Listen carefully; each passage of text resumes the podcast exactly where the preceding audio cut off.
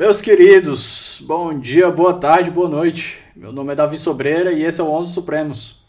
Eu tô passando só para lembrar da importância do apoio de vocês. O 11 é um projeto que eu amo de coração, mas ele tem seus custos de manutenção e do tempo que eu uso para me preparar para as conversas. Então eu queria aqui pedir para você que nos acompanha que não deixe de conferir nossos planos lá no Apoia-se. O link está aqui na descrição do episódio. Você pode ajudar com qualquer valor a partir de um real e os planos incluem desde o recebimento de livros até o acesso antecipado aos episódios. Vai por mim, um real faz uma diferença enorme. Aliás, se cada apoiador doasse um real por mês, eu acho que eu conseguiria até contratar um estagiário para me ajudar. Enquanto isso, fico eu sendo coordenador, editor, design e estagiário aqui no 11. É isso. Espero que estejam todos bem e nos encontramos depois da vinheta.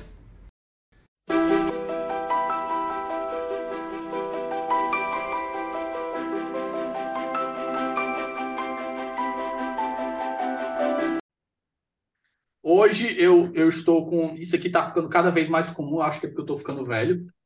É a minha terceira participação no 11, depois de cento e quase 120 episódios. É a terceira vez que vai aparecer uma pessoa mais nova que eu aqui. Eu acho que o Matheus está disputando com o Morbá, o Gilberto Morbá, o título aqui de mais novo que já apareceu no 11. Eu acho que o Morbá não deve estar longe desses 26, 27 também, não. Matheus, que não é Matheus, é Matheus Casimiro, que tem um nome de um ídolo, um ídolo nacional aí. Exato. Casimiro, faça o favor, se apresente para o nosso ouvinte, passe suas credenciais aí, quem é você, o que você faz, onde você trabalha. Beleza. Primeiramente, Davi, obrigado pelo convite. Bom dia, boa tarde, boa noite a todos e todas. Ou boa madrugada, porque eventualmente sempre tem alguém muito nerd, né? Para escutar um podcast jurídico no meio da noite. A galera que, vai, é a galera que vai correr, o pessoal que acorda nas quatro. A galera que vai correr, correr, o time dos 5 da manhã, né? Já começando o dia, escutando o 11 Supremos. Meu nome é Matheus Casimiro, eu sou professor de Direito Constitucional da Unicristo, sou professor substituto da UFC. Comecei a minha vida acadêmica aqui no Ceará, fiz minha graduação em Direito e o mestrado em Direito aqui na UFC e hoje eu faço o doutorado em Direito Público lá na UERJ. E aí eu quero aproveitar aqui para agradecer o convite do Davi, eu sou muito fã do Os Supremos. Ele sabe, inclusive, que metade dos episódios aqui desse podcast são mandados como tarefa de casa para os meus, meus estudantes de Constitucional 1, de Constitucional 2. Inclusive, provavelmente algum estudante do futuro está escutando esse episódio hoje aqui, daqui a um tempo. Então, agradeço demais, cara. Admiro o seu trabalho, admiro muito o 11 e desejo muito sucesso aí para você na gravação dos próximos episódios nesse projeto. Pessoal, antes da gente tocar aqui, um lembrete de sempre. É, esse episódio conta com o patrocínio generosíssimo da Contracorrente e a Contracorrente está com um projeto maravilhoso de um clube do livro, um clube do livro jurídico. Para quem quiser conhecer mais sobre o clube é www.quebracorrente.com.br e lá você vai ter direito a um livro mensal, que geralmente é um livro inédito traduzido aqui do Brasil, desse mês inclusive, eu acho que é do Hans Kelsen, uma obra inédita do Brasil Além disso, no mesmo box você recebe um livro do catálogo da Contracorrente e um desconto permanente de 30% na loja da Contracorrente. Meu irmão, para quem gosta de, de comprar livro, eu, eu, eu, sempre lembro aquela galera que fica se, se sentindo mal, né? Já eu, eu compro muito livro que eu não consigo ler. Aí eu sempre mando aquele, aquele trecho do A Lógica do Cisne Negro do, do Nassim Taleb, né? Sobre a antibiblioteca assim, a, a, gente, a gente constrói a nossa antibiblioteca, a gente compra livro é para não ler mesmo. A gente usa livro não é para ser lido de cabo a rabo, livro é para pesquisa, e você vai morrer na sua vida desse jeito.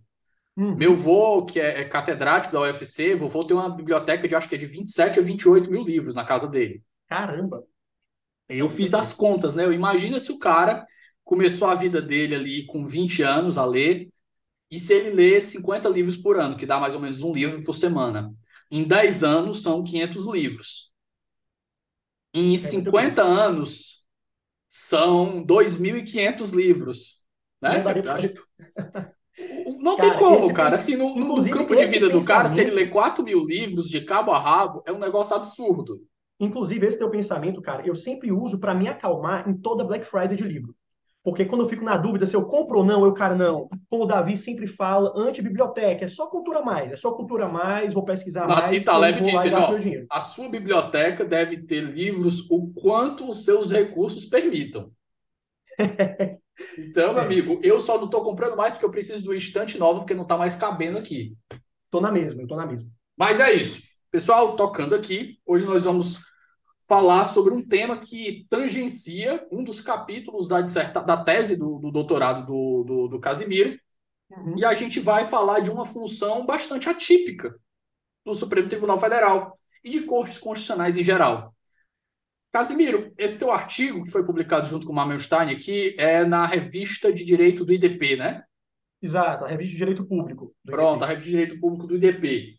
Matheus, para gente, a gente começar, vamos tratar do recorte epistemológico aqui. Vamos explicar a estrutura do artigo para quem tiver interesse aqui e achar que isso pode contribuir de alguma forma com os estudos dos nossos ouvintes. Certo. Davi, seguinte, como é que nasceu esse artigo?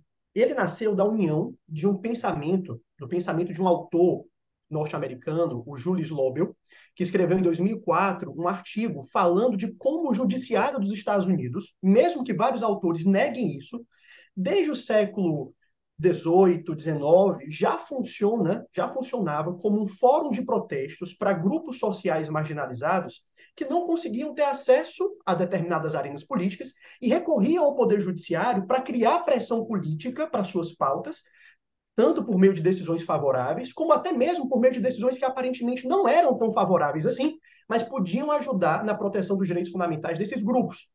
E aí eu peguei essa ideia de fórum de protestos e apliquei aos processos estruturais e ao STF, porque aqui no Brasil, uma das principais críticas aos processos estruturais é que eles são ineficientes. E como eles não geram de forma imediata uma mudança na realidade capaz de fazer a proteção completa dos direitos fundamentais de um grupo vulnerável que está sendo violado pelo litígio estrutural, então ele seria inútil. Para que, que eu vou ajuizar uma ação estrutural se, no final das contas, ela não vai conseguir acabar com o problema dos deslocados internos da Colômbia rapidamente, ou acabar com a situação do sistema prisional caótica que a gente tem hoje no Brasil, ou então acabar com a violação dos direitos fundamentais dos povos indígenas? Se essas ações têm decisões que muitas vezes não são cumpridas completamente e, portanto, são ineficientes, para que, que eu vou continuar teimando e gastando meu tempo em ajuizar ações de caráter estrutural? A resposta que eu tentei dar para isso no artigo é que, se a gente olhar para além da, dos efeitos imediatos da decisão, a gente vai descobrir que em ações estruturais, o STF, especialmente, atua como um fórum de protestos, gerando efeitos simbólicos importantes que lá na frente podem virar efeitos materiais também, também relevantes para a proteção desses grupos vulneráveis. Casimiro, para a gente começar aqui tirar a sujeira da mesa para quem não é familiarizado com o tema, Existem algumas nomenclaturas que às vezes se confundem e os autores tratam às vezes como iguais, às vezes como diferentes, algumas nuances. Uhum. Processos estruturais, litígios estruturais, ações estruturais, o que é que diferencia esse tipo de coisa? É tudo igual, é tudo diferente? É, é, é gente querendo inventar nome para poder dizer que é dele? Isso, isso, Davi, isso aqui, essa parte de inventar nome para dizer que é dele é uma coisa muito comum no direito, né? Às vezes a gente pega uma coisa que já existe há muito tempo e para dizer que é ah, nossa, nossa criação, a gente democrática muda. que o diga, né? Exato. É, é uma parturiência de, novas, de novos nomes para fatos antigos. Então, é sempre importante todo o trabalho que eu faço sobre processo estrutural, eu sempre começo definindo os conceitos que eu vou utilizar, exatamente porque tem muita gente escrevendo e às vezes diverge muito o termo que um utiliza do outro que utiliza um termo semelhante. Então vamos lá. O litígio estrutural, ele é um dado da realidade. O que, que a gente pode compreender como um litígio estrutural? Ele é um litígio coletivo, onde um determinado grupo tem os seus direitos, e aqui na nossa conversa eu vou falar de direitos fundamentais, tem os seus direitos fundamentais violados, mas esses direitos fundamentais, eles não são violados apenas por uma ação ou por uma omissão do Estado. Na verdade, existe uma determinada realidade, um determinado estado de coisas que viola os direitos fundamentais desse grupo. E para esse estado de coisas ser modificado, é necessário uma intervenção gradual do poder público, geralmente monitorada por, pelo, pelo Poder Judiciário, no caso. E aí a gente chegaria ao processo estrutural. Então, a grande diferença, o grande exemplo que eu uso aqui para ajudar a esclarecer o que é o litígio estrutural é pensar da seguinte maneira: um litígio tradicional, em um litígio coletivo tradicional, por exemplo, a gente pode ter um grupo tendo seus direitos violados, e aí uma associação, por exemplo, ajuiza uma ação na defesa desse grupo e ela pede uma indenização para o grupo, pelos danos que aquele grupo já teve no passado. Só que quando a gente está diante de um litígio estrutural, a indenização por danos ocorridos no passado não é suficiente para solucionar o problema. Imagina só essa situação comum. Existe uma falta de vagas em creches públicas na cidade de Fortaleza. 80 mil vagas. Se, uma, se o Ministério Público ajuiza uma ação pedindo para que o poder público municipal indenize as crianças que já tiveram seu direito à educação violado, a indenização não vai resolver o problema de crianças que futuramente vão precisar daquelas vagas, porque aquelas vagas continuam não existindo. Da mesma forma, não adiantaria, por exemplo, o Poder Judiciário só dizer o seguinte: pois então pronto, a gente vai indenizar as crianças que já foram é, prejudicadas pela falta de vagas. E agora, hoje, a gente determina que essas 80 mil vagas sejam feitas. Joia. Mas elas vão ser feitas do dia para a noite? Como essas 80 mil vagas vão surgir?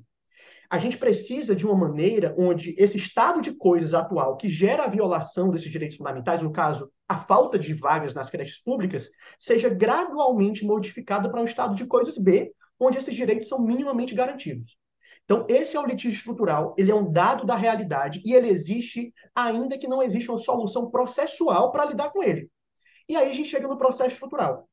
O processo estrutural, ele se, ele se apresenta como um processo coletivo que em vez de tratar esse litígio que já existe na realidade, esse estado de coisas violador do direito, apenas da forma tradicional, onde a gente trabalha com a lógica do vencedor-perdedor, ah, não, a gente vai indenizar esse grupo e morreu a ação aqui, o processo estrutural ele tem o objetivo específico de acompanhar a transformação desse estado de coisas A, onde existe a violação de direitos fundamentais, em o um estado de coisas B, onde esses direitos são minimamente assegurados. Então veja que o litígio estrutural ele pode chegar até o judiciário por meio de ações individuais, e isso é muito comum. O, o professor Edilson Vitorelli ele tem um artigo sobre levando os conceitos a sério, onde ele trata desse conceito de litígio estrutural, processo estrutural, e ele coloca lá a entrevista de uma mãe que diz o seguinte: olha, eu estou levando a minha, esse caso da minha filha que está sem vaga em creche para a defensoria, porque já me falaram que se eu entrar na fila, eu não vou conseguir uma vaga para minha filha. Mas se eu for na defensoria, parece que todo mundo que ajuiza ação individual por lá consegue a vaga. E aí passa na frente na fila.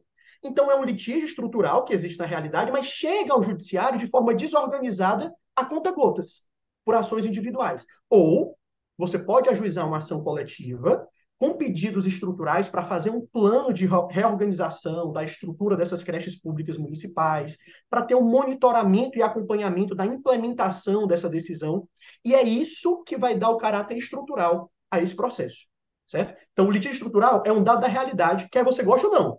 Mas ter um processo adequado para lidar com esse litígio é uma escolha que o poder legislativo ou o poder judiciário pode fazer na medida que esses litígios vão chegando até ele. Casimiro, tem um artigo do, do Sunstein, do Vermelho, que ele já apareceu aqui. Ele vai, esse vai ser o terceiro. Em ordem vai ser o segundo, porque eu já conversei com ele, com o André, no episódio 114, do Custo dos Direitos. Eu conversei com o Marden, no, no, acho que vai ser o episódio 119, vai vir um, é um depois do teu. Uhum. Mas ele vai aparecer de novo agora, porque o Sunstein e o Vermelho, quando eles vão falar sobre as capacidades institucionais, eles batem justamente claro. nesse ponto aí ele diz né, que existe aquela primeira solução, o first best, que é quando a gente tem uma violação a, a direitos fundamentais, que a gente vai resolver ela e a gente não está tirando nada de ninguém. É o que acontece, por exemplo, com um preso. Você tem um preso, o preso está numa situação degradante, a gente manda o, o presídio é, reformar. Não consegue reformar, solta o cara. Solta o cara, arranja outra forma de monitorar. O cara não pode ficar uhum. nessa situação. Mas existe a segunda, existe uma outra solução que é o que todas as, as, as, teorias do direito elas tentam aplicar o first best para todas as situações. Sim. Só que existem situações que você pode aplicar o first best, que é o quê? Você olhar para o mundo e imaginar como seria a situação ideal. A situação tá essa? Não, então pronto, a gente vai tentar tornar ela. Exatamente. Então, o que acontece, por exemplo, com esse exemplo da, das creches, mas é, é um grande exemplo que, que se repete também no caso de pessoas pedindo vaga em UTI. Sim, demais. Então demais. você chega lá, O que acontece? Você tem uma fila de 50 mil pessoas na UTI, aí chega um cara, usa uma, faz, uma, faz uma, uma ação judicial e ele fura a fila das 50 mil. Uhum. É isso que acontece. Davi, e aí as outras pessoas que estão na fila, que não têm acesso, que às vezes não têm educação, exato. ah, mas tem defensoria, bicho, às vezes a pessoa não tem educação. Exato, não tem para isso. E, e sabe o que, é que acontece com isso, Davi? Acaba que ganha a proteção do direito a quem chega primeiro. Porque se você, por exemplo, está na fila, está esperando ser chamado e fica vendo outras pessoas ajuizarem ações individuais e passando na sua frente, você vai querer fazer o mesmo e vai congestionando o Poder Judiciário. Mas sabe qual que me pega em relação a isso? É porque, às vezes, a gente encontra os juízes com medo de demandas coletivas. Tem pesquisas que tratam disso aqui no Brasil, falando de como o juiz, muitas vezes, se sente despreparado ou, ou tem receio de lidar de forma coletiva com o problema e prefere a ação individual. Só que o que, que acontece? Na mente dele, ele pensa assim: não, eu estou pegando um caso só. Então, se eu der o leito, se eu der a vaga, se eu der o medicamento, eu não estou entrando em políticas públicas. Mas se você para para pensar que isso é universalizável e vários outros juízes estão dando decisões semelhantes, o impacto daquele conjunto de decisões, às vezes, é equivalente a uma política pública, só que má formulada, porque é feito de forma desorganizada. E aí as pessoas têm medo do processo estrutural que poderia, na verdade, ajudar nesse ponto. E só mais uma coisa, eu sei que eu falo demais assim, mas é porque é um tema que me empolga muito. Mas essa parte das capacidades institucionais, ela é importante, ela tem a ver com o processo estrutural, mas eu sempre faço uma ressalva. Às vezes, quando a gente fala, e o Marden fala sempre muito essa parte das capacidades institucionais associadas ao processo estrutural, mas a gente tem que ter cuidado para não pensar que, ao falar da teoria das capacidades institucionais no processo estrutural, a gente está querendo dizer que o Poder Judiciário é quem vai formular as políticas públicas. Porque às vezes a pessoa pensa o seguinte: não, quem devia fazer o executivo era a primeira opção, a melhor opção, não fez, então é o judiciário que vai fazer. Mas hoje, dentro do processo estrutural, os autores que estudam sobre isso não defendem isso, que é o judiciário que vai fazer a política. Ele vai intervir de alguma maneira e, no máximo, determinar medidas emergenciais, quando tem realmente um, o mínimo existencial, por exemplo, está sendo violado, mas o, o, pedido básico de toda ação estrutural é Judiciário, determine que o Poder Executivo crie, é o Executivo que vai criar, crie um plano para solucionar o problema. Então, na verdade, o poder, o processo estrutural é uma tentativa de fazer a, a best option funcionar. Quem devia estar tá fazendo, voltar a fazer, ou pela primeira vez fazer, né? Que às vezes nunca fez. Antes da gente entrar no processo estrutural em si, a gente precisa enfrentar algumas objeções. Você já explicou o que é o processo, o que é o litígio, a gente já deu conceitos aqui, e existem, você colocou no seu artigo, quatro objeções à ideia de processo estrutural. Vamos tratar delas de uma por uma, por favor? Certo, certo. Geralmente, quem tem receio do processo estrutural, eles abordam quatro argumentos principais, certo? O primeiro argumento que está muito ligado com o segundo argumento, é o argumento da separação de poderes. E esse argumento aqui é clássico, porque ele já é utilizado há muito tempo em relação ao controle judicial de políticas públicas. Basicamente, é a ideia de que existe uma função típica que é própria da administração pública, própria do poder executivo, que é gerir, criar implementar as políticas públicas, e isso não é uma função que o judiciário pode fazer. Então, toda vez que ele entra por meio de um processo estrutural para dizer que existe uma falha estrutural, uma falha sistemática que gera violação de direitos fundamentais, e ele vai tentar monitorar a transformação desse estado de coisas em um estado de, coisa, de um estado de coisas A para um estado de coisas B, ele está violando a separação de poderes e, portanto, é uma intervenção ilegítima e inconstitucional por causa disso. E ligada a essa ideia, existe também a segunda crítica, que é a crítica da ilegitimidade democrática, também muito conhecida de quem já estuda controle judicial de políticas públicas. Basicamente, o juiz não foi eleito. Como é que ele vai estar intervindo em uma situação onde ele precisa é, interferir ou influenciar as escolhas de prioridade do administrador público, do legislativo do executivo, que teve a legitimidade de investidura, que foi eleito para poder fazer essas escolhas, e vai lá o juiz, que não foi eleito, e interfere nessas escolhas de prioridade, de como alocar o orçamento público, de quais políticas implementar, de quais grupos beneficiar primeiro. Então, seria ilegítimo, democraticamente falando, ter esse tipo de intervenção. Em terceiro lugar, a gente tem é, duas, duas outras críticas que estão em outro grupo mais relacionado à eficiência da intervenção. Quais são essas críticas? Terceira, A, o primeiro capacidade... está no campo teórico, o segundo está no campo prático. É, eu diria que, na verdade, o primeiro grupo, separação de poderes e legitimidade democrática, está mais no grupo da legitimidade. A, na medida em que você viola a separação de poderes, que você não foi eleito para fazer essas escolhas, a sua intervenção é ilegítima. Mas aqui, o, o, a terceira crítica e a quarta crítica, elas estão mais preocupadas com a eficiência da intervenção. Então, a terceira crítica diz o seguinte: o Poder Judiciário ele não tem capacidade institucional e estrutural para lidar com a complexidade que é analisar, implementar, reformular políticas públicas. O juiz já tem processo demais, ele tem que atender demandas do CNJ, ele não tem assessores suficientes para lidar com esse tipo de demanda, e os assessores que ele tem, além de serem poucos, são pessoas que, assim como ele, foram formadas no direito. A gente, Davi, muitas vezes sai da faculdade sem nem saber direito direito. Imagine gerir política pública, ou influenciar política pública e fazer escolhas que têm repercussões complexas. O Poder Judiciário não teria essa capacidade, portanto, seria ineficiente interferir nesses litígios estruturais. E a quarta questão, que a gente até comentou ontem, né, em áudio, é o efeito backlash. O efeito backlash aqui a gente pode entender como uma reação adversa a uma determinada decisão judicial que tenta minar ou reverter os efeitos daquela decisão. Esse efeito, essa, essa resposta negativa à decisão judicial pode vir da sociedade ou pode vir de outros poderes, do legislativo, como aconteceu aqui no Brasil no caso da vaquejada, ou então do executivo, que se nega a cumprir uma decisão estrutural ou se nega a implementar a política que foi determinada pelo Poder Judiciário, e aí, em vez de melhorar a situação do grupo afetado, o efeito backlash conduziria a uma intervenção ineficiente do Poder Judiciário, nesse caso estrutural, nesse litígio estrutural. Então, basicamente, as quatro objeções principais levantadas pelos críticos são essas.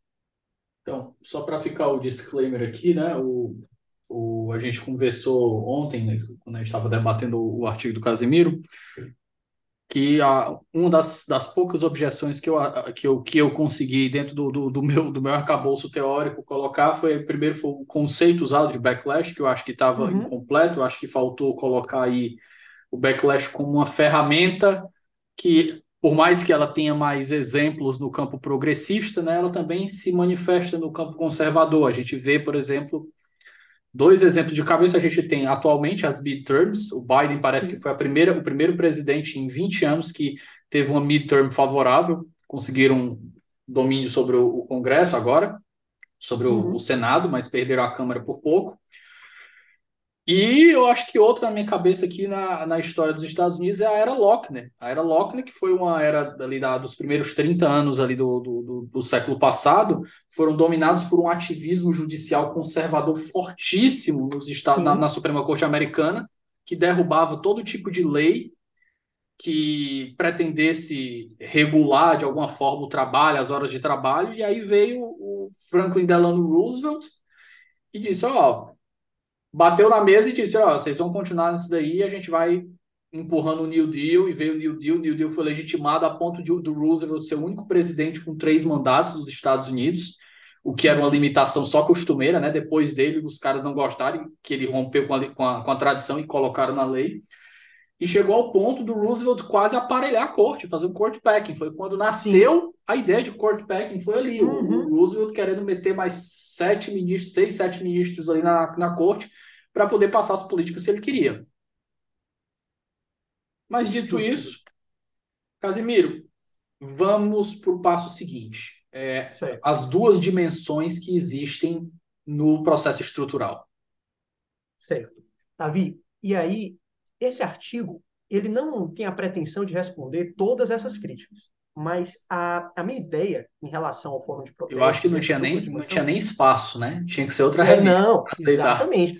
Essas críticas, por exemplo, eu enfrento lá na tese, né? Porque tem que ter um espaço maior. Até porque esse artigo já ficou grande assim para os parâmetros das revistas brasileiras, né?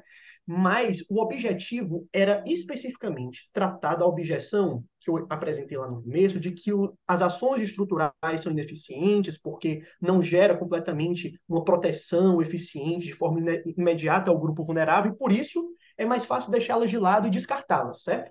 Então, o que é essa dupla dimensão que eu faço referência no artigo?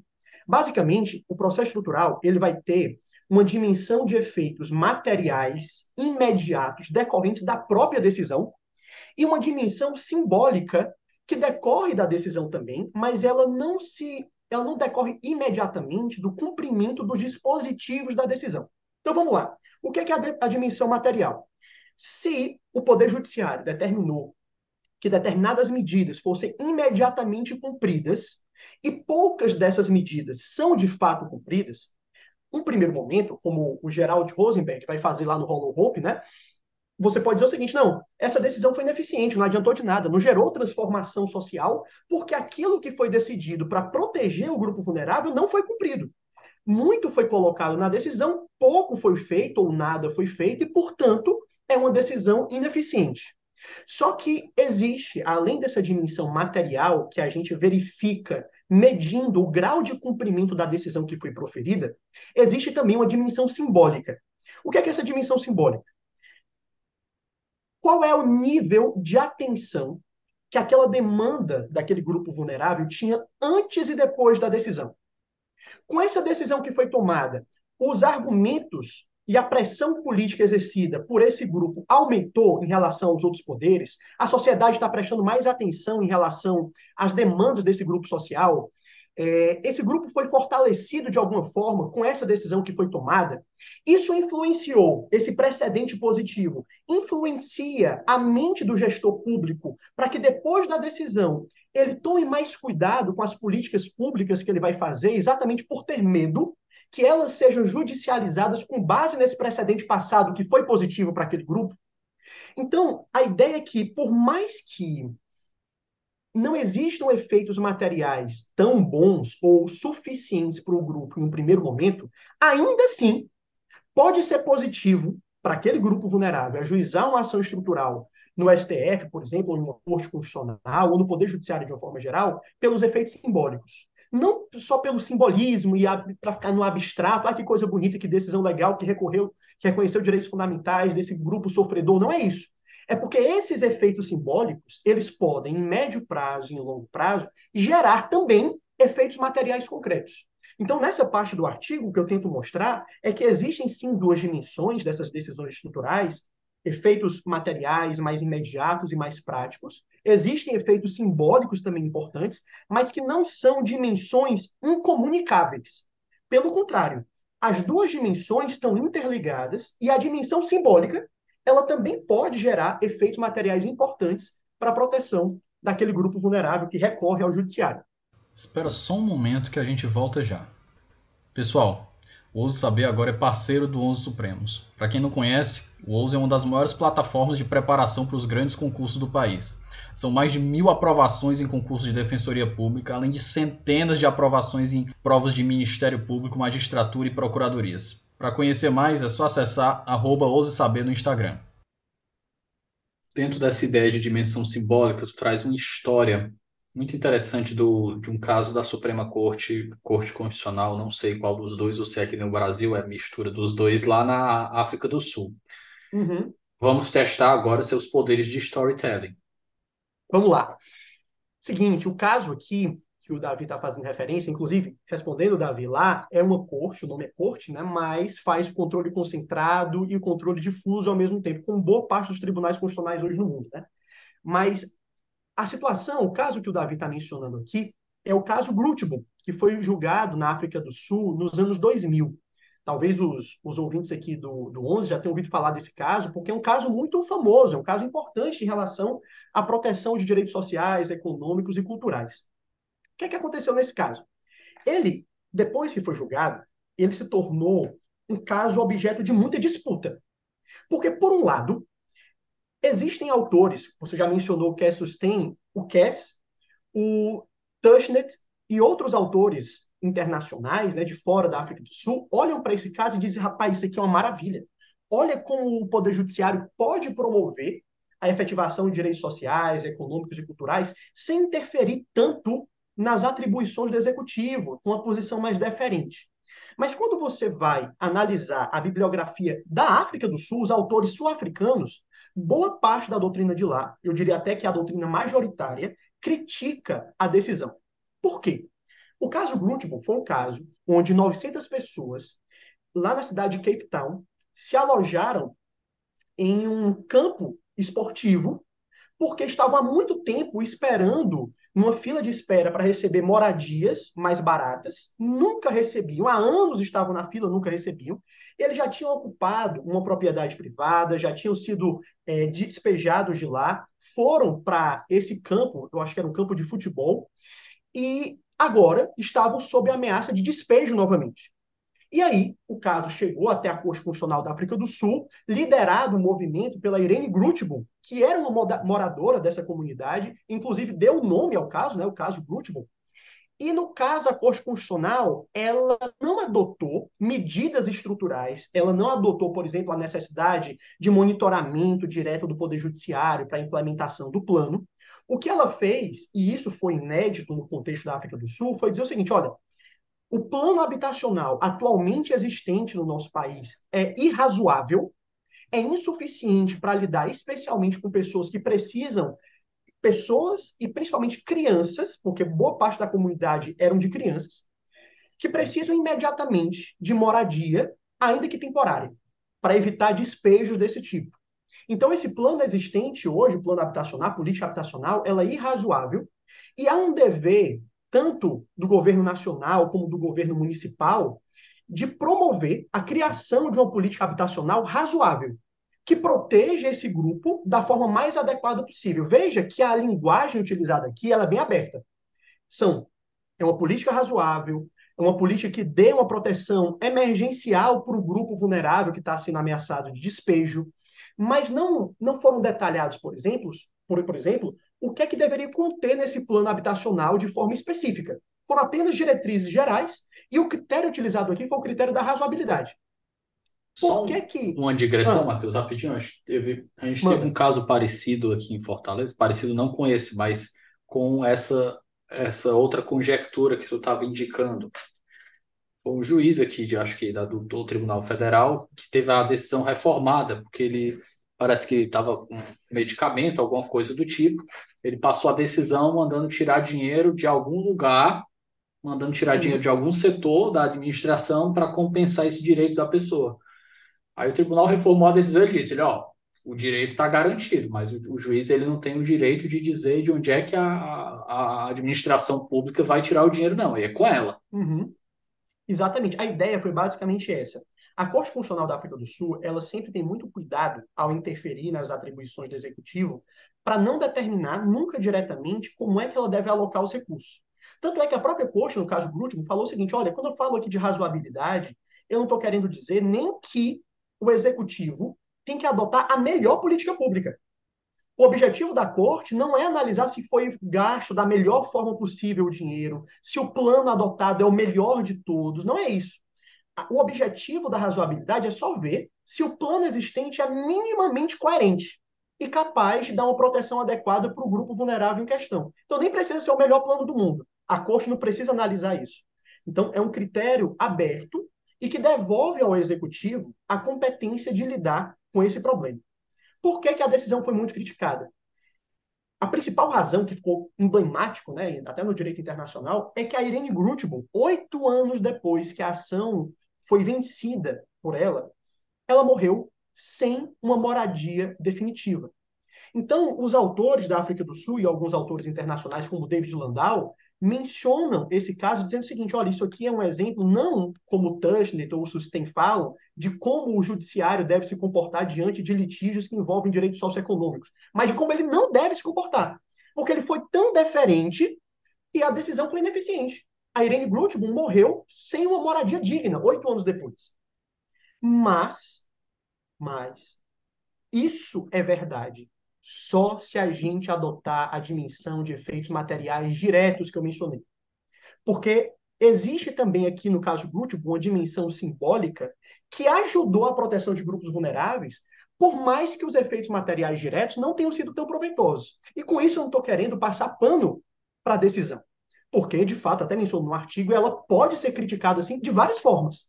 Mas mesmo com essas críticas, no contexto em que a Corte Constitucional estava, tendo que lidar com um único partido que dominava a política nacional, que é o Congresso Nacional Africano, o partido do Nelson Mandela, e ela tinha que ter vários cuidados políticos ao proferir a decisão, A decisão que ela proferiu, ela gerou vários efeitos simbólicos que depois se transformaram em efeitos materiais concretos. Exemplo disso, primeira coisa, todos os casos posteriores que envolviam direitos sociais, econômicos e culturais tiveram o critério da razoabilidade de Grutbun utilizados como parâmetro. Inclusive, depois que Grutbun foi julgado, o número de ações tratando de despejo e de direito à moradia cresceu muito na Corte Constitucional. Exatamente porque os movimentos sociais perceberam que eles tinham condição de recorrer até a Corte para prote buscar proteção. Por exemplo, anos depois, o caso Oliver Road e o caso Joe Slovo. Joe Slovo eram 20 mil pessoas que iam ser despejadas, por exemplo, e eles foram até a Corte Constitucional sempre com base no precedente de Grutbun, exatamente porque houve ali uma legitimação na busca dessa proteção da Corte Constitucional para direitos fundamentais, especialmente o direito à moradia. Além disso, o grupo de Grutbun, ele deixou de se preocupar, pelo menos de forma imediata, com o despejo. Porque enquanto outras comunidades estavam sofrendo despejo em todo o país, por causa da ação, esse risco do despejo imediato foi afastado. O poder público municipal desenvolveu, em parceria com o poder público nacional, o plano Alacadini, que era um plano exatamente para realocar essas pessoas para moradias definitivas. E aqui vem um ponto importante. Por que, que demorou para a Irene conseguir a casa dela? Porque esse plano desenvolvido não iria ajudar só o grupo de Grutbol. Só essas 900 pessoas. Ele era um grupo, ele era um plano que tinha mais de oito fases e iria ajudar, inclusive, comunidades que estavam sob ameaça de despejo e em situações piores até do que a comunidade de Grutbol. Então, a comunidade de Grutbol só começou a ser beneficiada lá para a quarta ou quinta fase. Mesmo que ela tenha originado o plano, né, porque foi a ação dela que originou tudo isso, mas tinham é, comunidades em situações piores. E o caso foi julgado e impactou tanto o poder público na época que gerou uma política pública que beneficiou outros grupos que nem recorreram ao poder judiciário. Outro ponto importante que estudiosos como Langford, Malcolm Langford, é, constataram lá é que, entrevistando gestores públicos que trabalhavam nessa parte de direito à moradia na época, todos eles falavam o seguinte: olha, antes do caso de Grutbon, a gente não só pesava tanto é, o risco da judicialização das nossas políticas habitacionais. E agora, depois do julgamento, toda vez que a gente vai fazer uma política, principalmente habitacional, e a gente começa a perceber que ela vai demorar muito para atingir o nosso objetivo, a gente reformula. Porque a gente percebeu que agora, com esse precedente, há um risco real de ser judicializada a questão e a gente perder. Então, vários efeitos simbólicos foram gerados pela importância da decisão. Esse problema ganhou muito mais atenção em nível nacional. É, o Poder Judiciário começou a ter mais legitimidade para interferir nessa questão, e aí, por causa disso, esses efeitos simbólicos acabaram gerando efeitos materiais futuros. Ah, e só mais duas coisas. Além de tudo isso, duas políticas públicas nacionais importantes foram geradas a partir desse caso. Em 2003, teve o Emergency Housing Policy, e em 2004 teve o Breaking New Ground. As duas eram políticas habitacionais de nível nacional, que não foram determinadas obrigatoriamente no caso Gutbull, mas que pela importância do caso e pelo nível de atenção que ele gerou para essa situação nacional de pessoas sem moradia digna, com ameaça de despejo, o próprio governo nacional começou a desenvolver políticas que eles expressamente falavam lá na justificativa da criação da política que aquilo estava sendo feito com base em Grutman. Então, o que, é que eu quero dizer com isso? Que sim, dá para criticar a decisão da Corte Constitucional da África do Sul por falta de efeitos materiais diretos, significativos, e que ela poderia ter sido feita de uma forma mais adequada para gerar efeitos materiais diretos melhores. Mas ainda assim, não é possível dizer que, que foi o que foi feito recorrer. em Brown versus Board of Education of Topeka número 2, né? Exatamente, que originou, inclusive, os processos estruturais. Né? É o primeiro caso mencionado como a origem dos processos estruturais. Então, nesse caso, poderia ter sido aperfeiçoado, mas mesmo assim, não faz sentido, não é correto dizer que seria inútil, que foi inútil recorrer até o Poder Judiciário, porque a Irene morreu sem a casa. Porque, por mais que isso tenha acontecido, a comunidade dela, em 2012, já estava com todas as pessoas da comunidade já tinham moradia definitiva e outros grupos começaram a ser beneficiados por causa dessa decisão. E principalmente por causa do efeito simbólico que ela teve, que depois se converteu em efeitos materiais também. Matheus, trazendo a conversa para Terra Brasilis. É, vamos aqui, acho que quem já ouviu o episódio lá com o Nestor vai, vai se lembrar um pouco agora desse, desse trecho, mas vamos tratar do, dos processos estruturais no âmbito do STF. Certo. Davi, para chegar aqui na parte do STF, eu acho importante deixar ainda mais claro o que é que eu quero dizer com Fórum de Protestos por tudo que eu já falei até agora em relação a Grundtmann e pelo que eu vou falar em relação ao STF. Quem apresenta esse, essa ideia de fórum de protesto, né, como eu mencionei, é o Julius Lobel, é um professor da Universidade de Pittsburgh, lá nos Estados Unidos, e ele tem um artigo 2000, de 2004 onde ele apresenta esse papel. O que, que ele diz lá? Que não, dizer que o Poder Judiciário vai atuar como fórum de protestos não é substituir o papel tradicional dele por um novo papel. Tu até me perguntou isso ontem, né, na nossa conversa, se um novo papel em substituição aos anteriores. Não é. Ele diz o seguinte: olha, o papel do Poder Judiciário é julgar litígios que chegam até ele. E isso continua acontecendo, ainda que a gente reconheça o papel de fórum de protestos. Só que agora, a gente precisa reconhecer que há muito tempo existem pessoas e grupos sociais, movimentos sociais, que vão até o Poder Judiciário querendo realmente a tutela judicial para um caso concreto, mas mais do que isso, eles querem levar até o Poder Judiciário uma determinada demanda social ou política que não é ouvida ou atentada nos outros poderes. E eles veem no Poder Judiciário a última instância possível dos três poderes para que essa demanda seja escutada, para que ela receba a devida atenção e ela possa pressionar as decisões do executivo e do legislativo.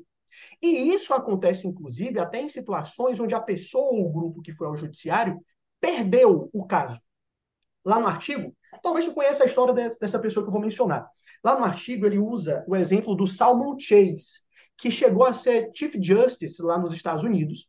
E antes ele advogava é, pro bono, defendendo abolicionistas e escravos fugitivos no século XIX. E o Salmo muitas vezes pegava casos que ele sabia que ia perder, de escravos fugitivos que ele sabia que ia perder. Claro que ele tentava da melhor forma possível ganhar o caso. Mas a argumentação que ele fazia, ele aproveitava a oportunidade de estar no, no Poder Judiciário, recebendo a atenção do, do, das pessoas importantes do local e também da imprensa, para divulgar os seus argumentos abolicionistas e para defender a causa abolicionista no país. Então, vários dos discursos deles depois eram publicados em jornais e influenciavam o debate público a partir do que ele falava dentro do Poder Judiciário. Ele usa isso como exemplo já no século XVIII, melhor, no século XIX, do Poder Judiciário sendo utilizado como fórum de protestos. O que ele queria era dar visibilidade a uma causa política importante, ainda que ele soubesse que iria perder juridicamente, o que aconteceu muitas vezes.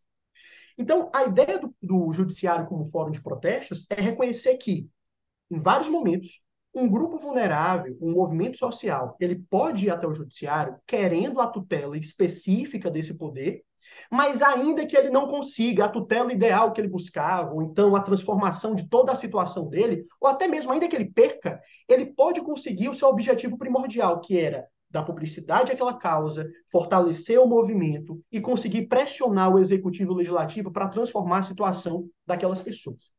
Onde é que isso chega agora no STF? 2015, nós tivemos o ajuizamento da DPF 347, Antes disso, no Brasil, já tínhamos autores como o professor Marco Félix Jobim, Sérgio Arenhart, que falavam de processos estruturais no Brasil, mas até então eram poucos os autores poucas as pesquisas que a gente tinha sobre o tema no país. Já existiam ações estruturais, inclusive aqui em Fortaleza, com a fila das próteses, que a, a juíza Cíntia Bruneta, se eu não me engano o nome dela, organizou aqui, mas os juízes que pegavam essas ações estruturais, eles faziam muito mais de uma forma intuitiva do que consciente de que se tratava uma ação estrutural. Isso começou a mudar em 2015. Você pode pegar é, os principais trabalhos que começaram a ser produzidos no Brasil sobre ação estrutural e tudo mais, começaram a ser produzidos a partir dessa ação da DPF 347. O que é que ela pedia? ela pedia, ela pede, na verdade, porque os pedidos finais ainda não foram julgados, que seja reconhecido um estado de coisas inconstitucional de todo o sistema prisional brasileiro. E aqui eu quero voltar para aquele conceito inicial do litígio estrutural. Veja que ela não está pedindo inconstitucionalidade de norma. Ela está pedindo que um estado de coisas, uma realidade fática, seja declarada e reconhecida como contrária à Constituição e sistematicamente violadora de direitos fundamentais. E está pedindo, com base na, na, nos casos da Colômbia, né, que desenvolveu essa técnica do estado de coisa inconstitucional, está pedindo para que o STF determine que o Executivo Nacional e o Executivo dos Estados façam um plano de ação para superar esse estado de coisa inconstitucional e que o STF faça um monitoramento, determine o um monitoramento da implementação desse plano. Na época, o ministro Marco Aurélio, que era o relator da ação, ele concedeu alguns pedidos cautelares, como, por exemplo, descontingenciamento do FUNPEN, ficou muito conhecido na época, a realização das audiências de custódia, mas os pedidos finais da ação não foram julgados e ela não virou ainda um processo estrutural, porque falta o julgamento final dessas, desses pedidos, né? E o que é que aconteceu? Durante muito tempo, exatamente porque os pedidos estruturais não foram julgados, várias pessoas, eu já ouvi isso bastante, enchem a boca para falar o seguinte: olha, essa ação da DPF 347, está vendo aí? Esse negócio estar de coisa inconstitucional. Agora o STF vai declarar toda a realidade do Brasil inconstitucional. Eu lembro que o professor Lenny Streck fez um artigo na época falando isso. Agora o STF vai declarar o Brasil inconstitucional, tudo dá para ser declarado inconstitucional. E nem adianta, é ineficiente. Veja aí que nada foi transformado. Só que isso ignora esse papel do STF como fórum de protestos ignora a dimensão simbólica que está diretamente ligada a, a esse papel de fórum de protestos. Por quê? Porque se você pegar, por exemplo, durante a pandemia, essa decisão de reconhecer, na medida cautelar, um estado de coisa constitucional do Brasil, já foi o suficiente para fazer algumas coisas importantes. Primeiro, o número de autores que tratam do tema, que pesquisam sobre o tema, em relação a encarceramento em massa no Brasil, a estado de coisa inconstitucional do sistema prisional, seja em realidades estaduais, locais ou seja em nível nacional, é, pesquisa sobre o contingenciamento do FUNPEN e audiência de custódia, cres, custódia. Cresceu bastante de 2015 para cá, então foi uma decisão que conseguiu atrair o apoio e a atenção da comunidade jurídica no Brasil, primeiro lugar. Segundo lugar, na pandemia, as resoluções do CNJ que tratavam da proteção especial dos, das pessoas que estavam presas, porque tinham uma vulnerabilidade especial pela condição delas em relação à Covid, as resoluções do CNJ sempre faziam referência à necessidade de ter um cuidado especial, exatamente porque o sistema prisional estava em um estado de coisa inconstitucional. E eles faziam referência expressa a essa decisão e à nomenclatura do estado de coisa inconstitucional, influenciando essas resoluções. Tivemos também em 2020 ou 2021 um habeas corpus coletivo, ajuizado pela Defensoria Pública da União, em prol de pessoas que estavam nos grupos vulneráveis à Covid, que não tinham praticado crimes violentos ou com grave ameaça, e lá, na, tanto na fundamentação da, da petição inicial como da cautelar que foi concedida, mais uma vez estava como argumento a existência de um estado de coisa inconstitucional. E para terminar esse, essa lista de, de, argumentos aqui em relação à DPF 347, o, o Daniel, que já passou aqui, o Daniel Sarmento, né? Ele uma vez eu estava conversando com ele e ele falava isso, porque ele foi o, o, o, autor da ação. Ele foi o advogado, ele é, na verdade, o advogado da 347. Ele fala que ele queria que mais efeitos materiais viessem dessa decisão, porque ele esperava mais, ele esperava que o STF julgasse logo os pedidos finais, isso não aconteceu. Mas ele mesmo fala que vários defensores públicos e pessoas que trabalham na linha de frente falam, cara, isso aqui mudou muito a forma de atuar, da, da nossa atuação, porque deu um subsídio muito importante de argumento novo a favor de habeas corpus, a favor de ações que a gente ajuiza é, é, a favor de, de, determinadas pessoas que estão no sistema prisional e precisam de alguma proteção específica. Então, para essas pessoas que estão na linha de frente, esse precedente do SI, pela relevância dele, ainda que ele esteja longe do ideal, já foi muito importante para dar alguma melhoria, alguma atenção maior a essa situação caótica do sistema prisional. Certo? Outro caso que eu acho que vale a pena mencionar, que geralmente as pessoas criticam, dizendo: olha, isso aqui foi muito ineficiente aqui no Brasil, de ação estrutural no STF, foi o caso da DPF 709, durante a pandemia. A DPF 709, ela pedia a inconstitucionalidade das políticas de saúde do governo federal em relação à proteção de grupos indígenas. E aí, na época, o que é que aconteceu? O ministro Barroso foi o relator e ele determinou que o governo federal fizesse um plano de ação para proteger principalmente os grupos isolados e de recente contato, né, que tinham uma vulnerabilidade especial ao vírus da pandemia. E aí, o governo federal fez o primeiro plano, não foi aprovado porque estava insuficiente. Como a gente sabe, né, o governo federal atual não está muito disposto a fazer bons planos para cuidar, por exemplo, de povos indígenas. Então, ele fez um primeiro plano, não estava muito bom. Fez um segundo plano, não estava muito bom. Fez um terceiro plano, não estava muito bom. O quarto plano é que foi aprovado, ainda com várias deficiências, para ser implementado. Tivemos dificuldades. Aí, deixa eu te perguntar aqui, Casimiro, nesse ah. ponto aí. Quem determina quando o plano está bom? Quem determina é o a Poder quem, Judiciário.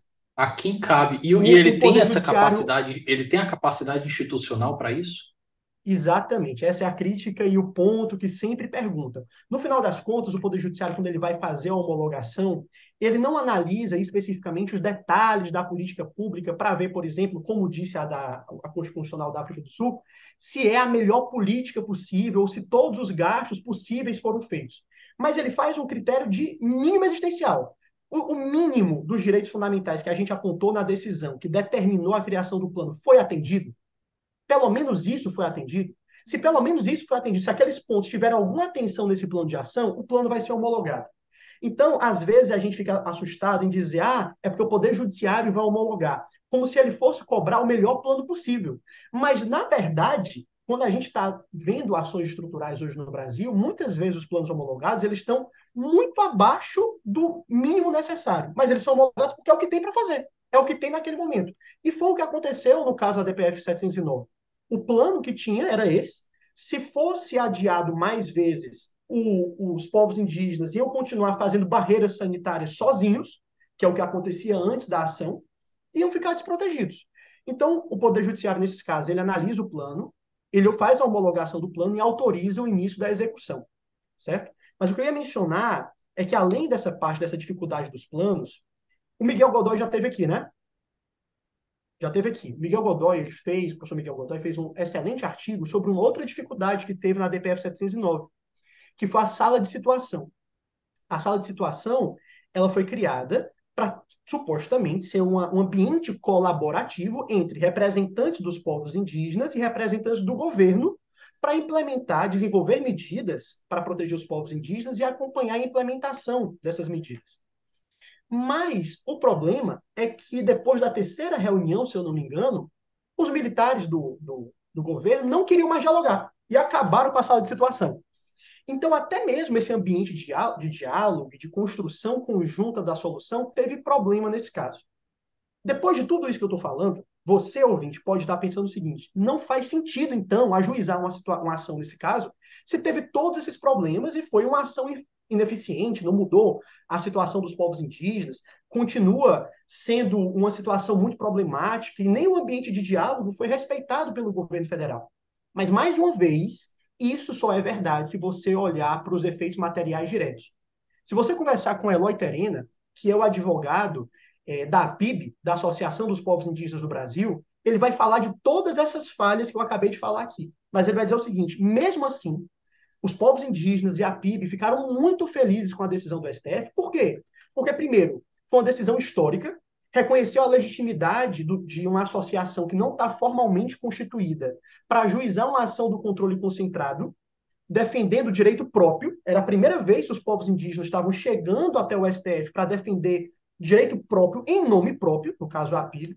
Em segundo lugar, foi muito importante essa decisão do STF, a DPF 709, para colocar os povos indígenas na, no grupo prioritário da vacinação. Porque até então eles não estavam como grupo prioritário. Então, for, é, é, o impacto da decisão e a relevância dessa decisão é, foi importante para colocar eles, os grupos indígenas, como prioritários no grupo de vacinação. Se não me engano, eles estavam no grupo 1, inclusive, que é o, o principal grupo, né, o grupo mais urgente.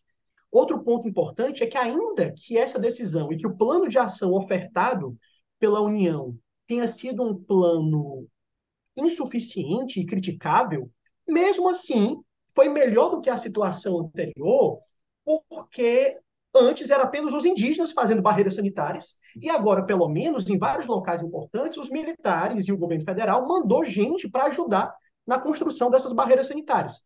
Então, ainda que esteja longe do ideal, está bem melhor do que estaria se essa ação não fosse ajuizada. E isso aconteceu exatamente porque o STF conseguiu dar visibilidade para a causa desse grupo e aí gerou uma pressão no governo federal para atuar e fazer alguma coisa a respeito. E isso, mais uma vez, porque o governo não estava disposto a fazer muita coisa. Imagina só se fosse uma decisão que criasse essa pressão para um governo que estivesse disposto a fazer algo de verdade em uma situação como essa. Certo? Eu costumo falar, Davi, para quem critica o processo estrutural, quando eu dou um exemplo como esse, eu pergunto o seguinte: se não fosse recorrer ao Poder Judiciário, esse grupo devia fazer o quê? Na sua opinião, crítico do processo estrutural, ele devia fazer o quê? Geralmente, quando ele chega no Poder Judiciário, é porque ele já tentou fazer alguma coisa no Executivo e no Legislativo. Não deu. Ele é para fazer o quê, então? É fazer barreira sanitária e ficar esperando a Covid chegar lá e matar todo mundo? É ficar torcendo para alguém lembrar do grupo e botar ele na linha de vacinação prioritária? Tem uma. Eu não vou entrar nessa ação para não me alongar, mas tem uma outra ação que poderia ser mencionada, que é a DPF 635, que é a DPF das favelas. E lá tem um representante de um dos movimentos sociais que participaram da audiência pública histórica que o Edson Fachin convocou, que ele diz o seguinte: a gente está aqui porque o STF é a última trincheira a qual a gente pode recorrer. Geralmente a gente acha que o camarada que ajuizou uma ação estrutural chegou lá porque, ah, não, eu vou logo no STF para poder tentar proteger esse meu direito fundamental de primeira. Mas não é assim. É típico do litígio estrutural que aquela situação seja muito antiga, muito, muito antiga, e exatamente porque ela não foi tratada e resolvida nos outros poderes. Esses grupos são levados a bater na porta do Poder Judiciário, certo? E aí, quando eu pergunto isso, até agora, eu não escutei uma resposta satisfatória de alguém que diz: não, ele não, não, poderia não ir para o judiciário, mas ele poderia fazer tal coisa. Não tem. Geralmente a pessoa diz: não, é no, é no legislativo mesmo, é no executivo mesmo. Jó, então vai morrendo aí enquanto está acontecendo tudo isso, né? daqui a 50 anos vai que dá certo. Basicamente é isso. Matheus, bloco, bloco final não, penúltimo bloco, considerações finais. Que outras observações a gente pode acrescentar aqui que a gente não ventilou durante a conversa? Certo. Algumas observações que eu acho que são importantes. Em primeiro lugar, para assim, recapitular tudo que a gente discutiu aqui, né? Eu acho que o primeiro grande ponto que eu quero deixar em tudo isso é que analisar o processo estrutural com essa dupla perspectiva não é, de forma nenhuma, um argumento para não se buscar efeitos materiais imediatos das ações estruturais. É óbvio que é importantíssimo que o grupo que ajuiza uma ação estrutural, ele busque tente mesmo conseguir a maior tutela possível para o direito fundamental. Mas é importante que a gente não diga que essa ação estrutural é inútil se esse grupo não conseguir todas as proteções imediatas que ele gostaria de ter. Porque mesmo que ele não consiga, a decisão estrutural que reconhece que existe um, uma violação sistemática de direitos fundamentais, que reconhece a inércia do executivo e do legislativo para proteger aquele grupo vulnerável, que clama ao executivo para que saia da sua inércia e faça um plano de ação ou uma política pública nova para proteger aquele direito, por mais que essa política não seja detalhada pelo judiciário, e nem deve ser mesmo, mas por mais que assim ocorra, esses efeitos simbólicos podem gerar consequências práticas no futuro muito importantes para o grupo. Podem fortalecer o movimento social, podem fortalecer os argumentos jurídicos utilizados por esse grupo em ações individuais ou ações coletivas futuras.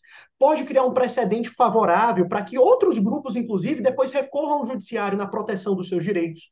Pode criar um precedente que expõe à opinião pública uma situação grave que está acontecendo no país e até então era ignorada, como aconteceu na Colômbia, com o estado de coisa inconstitucional, em relação aos deslocados internos. Mais de 12 milhões de pessoas deslocadas internas lá até 2004, por causa de conflitos armados no país, e o governo federal não estava nem aí. Depois que teve uma decisão estrutural da Corte Constitucional do país, é que todo mundo começou a prestar atenção nesse problema gravíssimo e ele começou a ser enfrentado pela primeira vez. Não tinha nem monitoramento de dados para o governo saber quantas pessoas exatamente deslocadas existiam. Então, efeitos simbólicos decorrentes da decisão estrutural são tão importantes quanto os efeitos materiais. E mais, eles podem virar no futuro efeitos materiais em prol desse grupo vulnerável. Segunda coisa, o STF, ele atualmente já funciona, não só o STF, mas outras cortes constitucionais, eles já funcionam como um fórum de protestos. Uma instância onde grupos sociais, grupos vulneráveis, movimentos sociais recorrem à proteção desse poder judiciário, não necessariamente para ganhar a causa, mas para expor a sua causa, a expor a sua situação e tentar angariar apoio político e, e da opinião pública e apoio dos outros poderes para a sua demanda, certo? É importante, então, que o STF saiba que isso acontece, para quê? Para que ele, na hora de medir o capital político que ele tem para tomar uma decisão, ainda que ele não possa dar todas, todos os pedidos ou a proteção ideal para aquele grupo, sabendo que ele está sendo demandado também por ser um fórum de protestos, ele pelo menos tome uma decisão que seja capaz de publicizar o máximo possível aquela demanda do grupo, dar atenção para ela cobrar explicações e justificativas da inércia do poder executivo e tentar, pelo menos, fortalecer aquela demanda do, do, daquele, daquele movimento social para que ele continue a sua luta. Uma coisa que o Júlio Slobel fala no artigo dele é que a decisão, quando a gente encara o Poder Judiciário como um fórum de protestos, a decisão judicial ela não é um ponto de chegada. Ela é um novo ponto de partida para a luta do movimento social é apenas um, ponto de, um novo ponto de partida que fortalece aquele grupo. Mas ela não encerra a luta, pelo contrário, ela está ali para fortalecer. Então, por mais que o STF não possa decidir tudo o que gostaria, porque naquele momento ele não tem capital político, inclusive, na minha opinião, essa é a razão pela qual a DPF 347 não foi julgada. Nos últimos dois anos, o STF já teve que entrar em muitas brigas com o executivo ministro Barroso pediu vistas do processo e ainda não proferiu seu voto, ainda continua com vistas. Então, eu acho que eles seguram a DPF 347, por exemplo, exatamente porque eles não têm capital político para isso agora. Mas é importante que, mesmo que você não tenha, o STF não tenha o capital político para decidir tudo o que gostaria, ele tome uma decisão que fortaleça aquele movimento e pressione o executivo e o legislativo a saírem da sua inércia. Eu acho que esses são os dois pontos principais que eu gostaria de ressaltar aqui no final da nossa conversa. Maravilha. Casimiro, bloco final. Indicações de leitura, indicações culturais, se houver alguma para tratar do tema, por favor, fique à vontade. Certo. Cara, e lógico, sempre... o alto jabá, né? Você Exato, pode começar é citando o seu artigo, por favor. Exato. Como você fala, o jabá aqui é sempre liberado, né? Sempre livre. Então, eu vou começar fazendo esse rápido jabá aqui. É, tem um artigo que eu publiquei agora na revista de Direito Público com o professor George Marmenstein, que também é uma, uma referência para mim, direito constitucional, que trata sobre esse papel do STF como fórum de protestos. E para quem tem interesse em processos estruturais, e especialmente como movimentos sociais ou grupos vulneráveis têm utilizado em outros países, especialmente países do sul global, o Poder Judiciário como um fórum de protestos, eu recomendo dois livros. O primeiro é chamado Compromisso Significativo, Contribuições Sul-Africanas para os Processos Estruturais no Brasil. Esse livro foi publicado pela editora Fórum, foi o meu livro, foi na verdade a minha dissertação, que depois eu publiquei como livro pela Fórum, em 2021, e de 2022 tem uma coletânea que se chama Processos Estruturais no Sul Global, que eu organizei com a minha amiga Eduarda Cunha, da UFPE, onde lá a gente reúne a experiência de países como África do Sul, Índia, Peru, Brasil, Argentina, em todos esses países é possível ver essa, esse funcionamento do judiciário como um fórum de protestos. Inclusive, lá tem autores muito bons, Ana Paula de Barcelos está lá, Sérgio Arenhardt, Marco Félix Jobim, Edilson Vitorelli. Então, é um livro que eu também recomendo bastante para quem tem interesse no tema. Para quem quer aprofundar ainda mais academicamente nessa parte da jurisdição constitucional, servindo como um fórum de debate, de início, pelo menos, de debate público e de recurso de movimentos sociais, eu recomendo aqui quatro textos. Tem problema em recomendar muita coisa, não, né? Porque eu trouxe aqui uma grande quantidade. Fique então, à vontade. Tem quatro artigos aqui que eu acho que as pessoas que têm interesse no tema podem gostar. Dois deles, depois eu vou te mandar direitinho, Davi, os nomes. Dois deles são da Reva Siegel e do Robert Post. Um é Eles aquele costumam escrever bastante juntos. Exatamente. Um é o Roll Rage, né, que trata do, do constitucionalismo democrático, do efeito, do efeito backlash, de como os movimentos sociais recorrem ao judiciário para lutar pela sua visão de interpretação constitucional. Inclusive, eu lembro que esses dois textos, ou pelo menos esse texto, foi mencionado pelo professor Marinoni quando ele esteve aqui. No caso, discordando, se eu não me engano, porque ele não gosta da ideia de constitucionalismo democrático. Eu concordo muito com ela, então peço que quem for estudar vá com o coração e com a mente aberta, porque tem ideias muito boas aqui. Então, tanto esse artigo, como tem um artigo só da Reva Siegel, que fala sobre a Equal Rights Amendment lá nos Estados Unidos e como ela, mesmo não tendo sido ratificada nos Estados Unidos, ela foi adotada na prática por meio da, do recurso de movimentos sociais indo até o judiciário, especialmente a Suprema Corte dos Estados Unidos, que por meio da sua jurisprudência passou a adotar boa parte do que o Equal Rights Amendment iria fazer, mesmo que a emenda não tenha sido ratificada. Então, é, esses dois artigos ajudam a compreender essa relação entre luta pela interpretação constitucional, movimentos sociais e Constituição. E os dois últimos, o artigo do Julius Lobel, que fala do judiciário como fórum de protestos, né? Essa ideia eu retirei desse trabalho dele. E... O Hollow Hope. Não, o do Hollow Hope é do Geraldo. Qual o nome desse? É o Courts as Forum for Protests, que é o do Julius Lobel. E o último é um artigo que eu gosto muito do Matias Kuhn. O nome dele é Institutionalizing Socratic Contestation. Aqui ele traz uma ideia interessante, quer dizer o seguinte, olha, a Corte Constitucional de um país, geralmente, ela, ela deve ser vista como a institucionalização da contestação socrática. O que é que Sócrates fazia com a maiêutica dele? Ele saía por aí, em Atenas, questionando as autoridades que achavam que sabiam de muita coisa, questionando o porquê que elas estavam fazendo X ou Y, ou, ou os fundamentos das crenças daquelas pessoas. E ele diz o seguinte: muitas vezes a Corte Constitucional ela não vai poder decidir realmente o problema como um todo, mas ela vai questionar por que, que o executivo ou o legislativo fez X ou Y, ou por que, que ele deixou de fazer X ou Y. Então, mais do que tomar decisões completas, ela serve como uma instância que questiona e chama os outros poderes para terem accountability, para justificarem as suas decisões, o que inclusive promove a democracia, né? já que democracia não é só votar, mas depois da votação acompanhar a justificação constante dos outros poderes. E para terminar, para o ouvinte que está achando essas indicações muito chatas, porque só tem indicação jurídica, né? E é comum da pessoa do direito indicar só coisa do direito, mas para tentar fugir dessas indicações mais técnicas e chatas, eu deixo aqui duas indicações de filmes. Uma é o filme Marshall, Igualdade e Justiça, que inclusive foi estrelado pelo Chadwick Boseman. Eu acho que é o último filme dele. Vulgo Pantera Negra para os íntimos, né? Então, eu acho que foi o último filme dele, antes dele falecer. E é um filme que conta a história do Thurgood Marshall, que foi um grande é, articulador e visionário do judiciário como um fórum de protestos. Muitas Ele vezes. Tocou Brown. Na... Ele foi advogado de Brown, Brown e depois virou ministro da Suprema Corte. Exatamente. O primeiro negro aí para a Suprema Corte dos Estados Unidos. E ele é, fazia muito. É, ele tinha essa visão da litigância estratégica, de recorrer ao Poder Judiciário para pressionar politicamente, para dar é, é, holofote para uma causa de um grupo vulnerável, ainda que aquela causa eventualmente fosse perdida no Judiciário.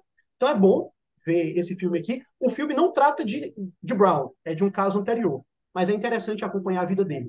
E o último está no YouTube, é na verdade um compilado de uma série de três episódios de 1993 chamado Separados Mais Iguais, que esse sim vai falar a história do Brown versus Board of Education, que é tido, como o Davi mencionou aqui, como a origem dos processos estruturais, lá nos Estados Unidos e depois ganhou o mundo. Certo? É isso. Perfeito. Pessoal, nós ficamos por aqui. Agradeço imensamente ao Casimiro aqui. Eu acho que eu já tenho de cabeça aqui outro tema para trazer ele de volta no próximo ano que é um dos capítulos da outro capítulo da, da, da tese dele para a gente falar sobre ativismo. Muito bom. E Matheus, meu querido, é, as portas estão sempre abertas. Agradeço demais sua disponibilidade para a gente gravar aqui na terça-feira, feriado da Proclamação da República. É eu que né? agradeço, Davi. Eu que agradeço, foi um privilégio para mim. E nós ficamos por aqui, pessoal. Até a próxima semana e um forte abraço.